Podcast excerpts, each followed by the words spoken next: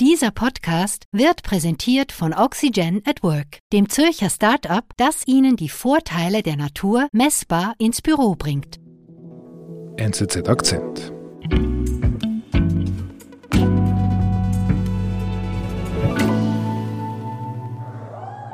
Please welcome the next President and First Lady of the United States of America, President Donald J. Trump.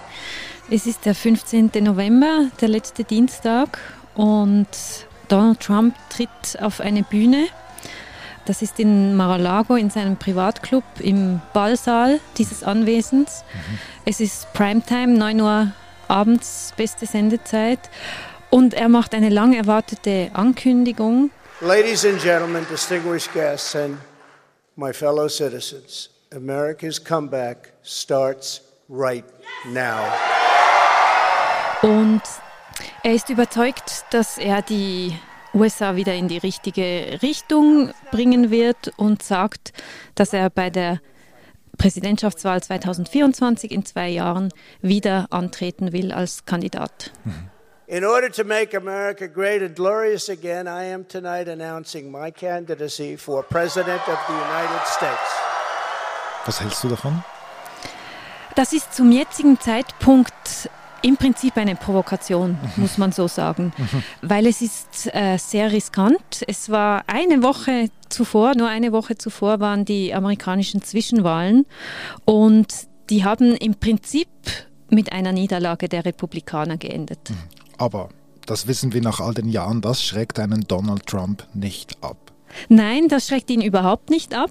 Also er hat schon so lange mit dieser Kandidatur kokettiert und jetzt konnte man ihn quasi nicht mehr zurückhalten. Also er will unbedingt zurück an die Macht und vor allem auch zurück auf die ganz große politische Bühne.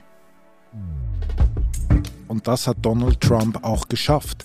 Seine Präsidentschaftskandidatur sorgt für viel öffentlichen Wirbel und birgt viel Zündstoff, sagt Auslandredaktorin Merit Baumann. Merit, ich habe das Gefühl, vom Tag 1 der Abwahl von Donald Trump redet man eigentlich wieder über seine Wiederkandidatur oder, oder täuscht dieser Eindruck? Nein, das ist so. Also der erste große öffentliche Auftritt, den er hatte, nachdem er aus dem Weißen Haus ausziehen musste, da hat er das schon angedeutet. Und seither immer wieder, bei allen großen Auftritten hat er das insinuiert, dass er wieder antreten möchte. Hello, Ohio.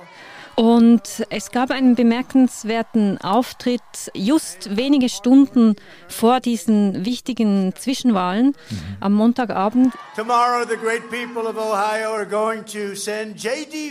Und da ist er aufgetreten mit Kandidaten, die er unterstützt hatte. Mhm. Und da möchte er im, im Prinzip raus mit dieser Nachricht, weil er erwartet einen Sieg der Republikaner und er möchte damit quasi sicher machen, dass, das, dass dieser Sieg dann ihm zugeschrieben wird. Was heißt das? Also man, er wollte eigentlich vor den Zwischenwahlen seine Kandidatur rausbringen. Ganz genau. Man weiß aus Medienberichten, dass seine Berater und auch andere republikanische Politiker ihn quasi bekniet haben, das nicht vor der Wahl zu tun. Kündige nicht vorher schon deine Kandidatur an, weil sie wissen, dass die Zwischenwahlen im Normalfall ein Referendum über den amtierenden Präsidenten sind, also über, über Joe Biden. Mhm, mhm. und sie wollen nicht, dass Trump jetzt da quasi reinfunkt und er das zentrale Thema bei dieser Wahl wird. Mhm. Und die Ausgangslage, die ist eigentlich gut für die Republikaner. Die Ausgangslage ist hervorragend. Also so eine gute Ausgangslage gab es im Prinzip seit Jahrzehnten nicht mehr, weil die Inflation ist so hoch wie seit vier Jahrzehnten nicht mehr. Joe Biden ist extrem unbeliebt mhm. und das sind die beiden Faktoren, die das Ausmaß der Niederlage einer Präsidentenpartei eigentlich andeuten. Also es ist die Rede von einer roten Welle oder sogar von einem roten Tsunami. Rot, das ist die Parteifarbe der Republikaner. Hm. Was macht Trump jetzt bei dieser Rede in Ohio? Trump wählt dann einen Zwischenweg und kündigt unterlegt mit pathetischer klassischer Musik eine große Erklärung an. I'm going to be making Für eine Woche später, am 15. November, November 15th dass er da eine große Ankündigung machen wird. Und im Prinzip ist völlig klar, was er damit meint. Und damit hat er sich zwar an den Rat seiner Berater schon gehalten, aber weil so klar ist, was er damit meint, steht er trotzdem natürlich sofort wieder im Zentrum der Debatte. Und was passiert dann? And we are back with breaking news about the midterm elections. NBC News is now projecting that Democrats will maintain control of the Senate.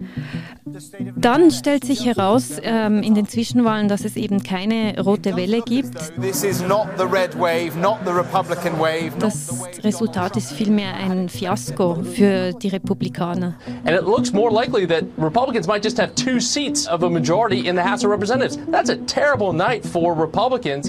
Die Republikaner gewinnen höchstens eine Handvoll Sitze dazu. Im Senat drohen sie sogar einen zu verlieren. Und sie werden im Repräsentantenhaus nur eine hauchdünne Mehrheit haben und können damit eigentlich politisch nicht sehr viel anfangen. Und das Resultat ist krass unter ihren Erwartungen. This is an absolute disaster for the Republican Party, and we need to turn back. Wie lässt sich das erklären? Da muss man im Prinzip sagen, der Schuldige ist Donald Trump.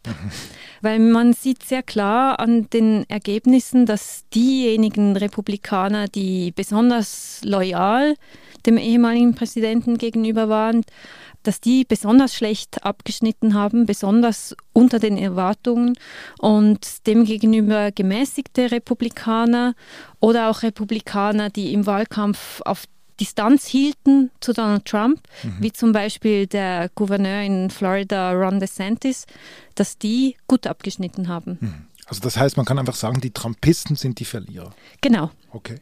Und wie reagiert denn jetzt Trump? Also er hat ja eigentlich angedeutet, dass er eine Ankündigung macht und er hat diese Niederlage. Genau, aber wir kennen ja Donald Trump, das würde er Ja. natürlich niemals so eingestehen. Und natürlich lässt er sich nicht beirren. Er spricht vielmehr von einem guten Resultat. Und diejenigen, die verloren haben, da sagt er, das liege eben daran, dass die sich dann bei der Wahl vielleicht zu sehr auf Distanz gegangen sind oder etwas abgerückt sind von, von diesen radikalen Positionen und dass das eigentlich das Problem war. Also keine Einsicht. Keine Einsicht. Okay. Wir sind gleich zurück. Ziehen Sie schon bald in ein neues Büro oder möchten Sie Ihr aktuelles Arbeitsumfeld etwas grüner gestalten? Bei Oxygen at Work erhalten Sie ein Pflanzenkonzept, das nicht nur gut ausschaut, sondern auch messbar die Büroluft verbessert. Für ein nachhaltig grünes Büro sorgen die Spezialisten von Oxygen at Work gleich selbst. Lassen Sie sich von realisierten Projekten bei Flaschenpost, Microsoft und Co. begeistern und sichern Sie sich Ihr smartes Pflanzenkonzept auf oxygenatwork.ch.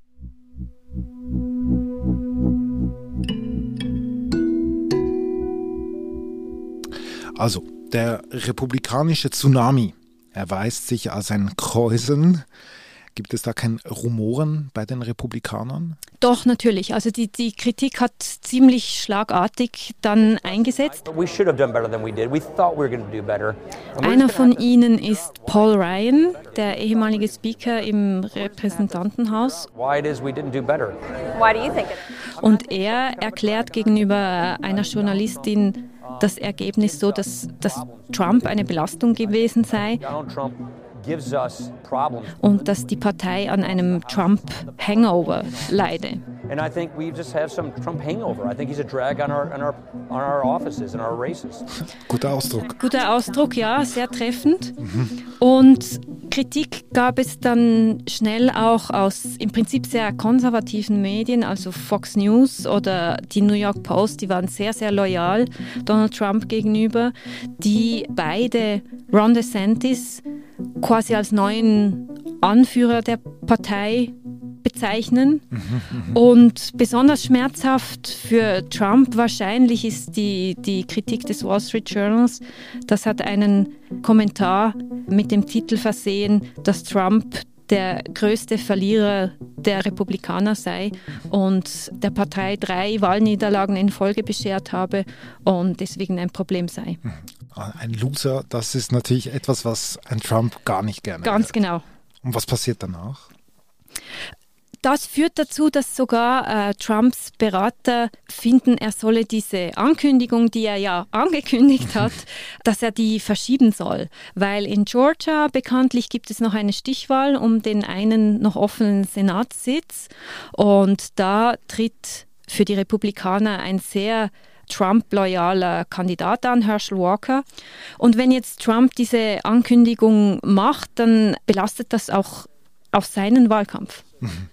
America's comeback starts right now. Aber ein Trump lässt sich natürlich gar nichts sagen. Nein, Trump lässt sich nicht beirren. Er hält an seinem Plan fest. Am 15. November, an diesem Dienstag, macht er diese Ankündigung.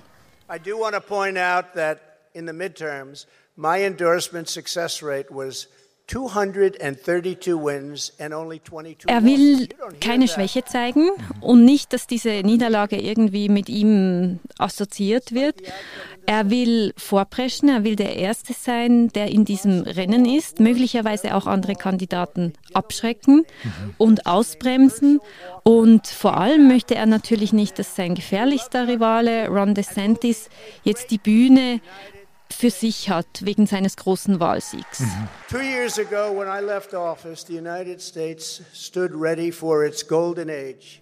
Was aber trotzdem auffällig ist in dieser Ankündigung, wir haben es quasi mit Teleprompter Trump zu tun. Das ist, so hat man jeweils die Auftritte formuliert, wenn er sich sehr streng an sein Skript gehalten hat. Und er spricht vor allem über die Erfolge seiner Präsidentschaft, thematisiert aber zum Beispiel den großen Wahlbetrug, den er hinter seiner Niederlage vor zwei Jahren sieht, thematisiert er praktisch gar nicht. Es ist ein insofern vorsichtiger Auftritt und das zeigt, es geht jetzt wirklich ums Ganze, für Donald Trump auch. Und damit ist jetzt das Rennen um das Weiße Haus 2024 eröffnet. And we will make America great again. Thank you very much. God bless you all. Thank you. Wie schätzt du denn die, die Chancen ein von Trump? Das ist schwierig zu sagen zum jetzigen Zeitpunkt, aber ich würde sagen, in den republikanischen Vorwahlen hat Trump durchaus Chancen. Also wir müssen uns erinnern, dass er trotzdem noch sehr großen Rückhalt an der Basis hat. Sicher, es gibt jetzt mit DeSantis einen gefährlichen Rivalen, aber es ist nicht anzunehmen, dass DeSantis dann der Einzige ist, der ins Rennen steigen wird, sondern es ist eher anzunehmen, dass es mehrere Kandidaten geben wird. Das heißt, diejenigen, die nicht Trump wollen, splittern sich auf. Und dann hat Trump sehr gute Chancen, eine Vorwahl zu gewinnen. Aber es ist natürlich für die Partei ein Problem. Es, es droht eine Schlammschlacht, weil Donald Trump will diese Kandidatur und jeder, der ihm im Weg steht, wird gnadenlos attackiert werden. Das wird eine schwere Zerreißprobe für die Republikanische Partei. Was mich da beschäftigt, ist einfach, theoretisch könnten wir dieses Gespräch ja schon vor drei Jahren geführt haben oder vor vier Jahren geführt haben. Also dieses Problem Trump hat uns immer begleitet und ist nicht gelöst worden. Ja, absolut. Das liegt daran, dass die Republikaner nicht mit ihm gebrochen haben. Aus Angst deswegen seine ganz eingefleischte Anhängerschaft als Wähler zu verlieren. Und die Republikaner sind im Prinzip einen, einen Teufelspakt mit Trump eingegangen. Sie wussten, dass er ungeeignet ist für, für das Präsidentschaftsamt. Aber sie haben sich dann hinter ihn geschart und waren ihm sehr loyal gegenüber. Und nicht mal der Sturm aufs Capitol hat daran etwas geändert. Und das rächt sich jetzt. Aber genau diese Zwischenwahlen haben doch gezeigt, dass Trump zwar in der Partei, sagen wir mal, populär ist, aber er ist ja nicht mehrheitsfähig. Also eigentlich kann man doch sagen, die Demokraten können den Champagner schon kalt stellen. Das würde ich noch nicht so sagen. Also in zwei Jahren, wenn, wenn der Wahltag ist, wird die, die, Wirtschaftslage entscheidend sein. Das ist immer das, das wichtigste mhm. Kriterium. Mhm. Es könnte gut sein, dass die USA nächstes Jahr in eine Rezession rutschen. Mhm. Dann ist natürlich ganz entscheidend auch, wen die Demokraten aufstellen. Mhm. Das ist noch relativ offen. Wir wissen, Joe Biden äh, hat schon ein gewisses Alter. Mhm. Und dann ähm, hat die Erfahrung der letzten Jahre gezeigt, dass man Donald Trump nie abschreiben darf.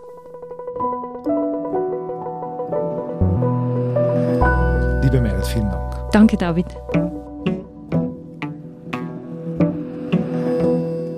Das war unser Akzent. Produzent dieser Folge ist Sebastian Panholzer. Ich bin David Vogel. Bis bald.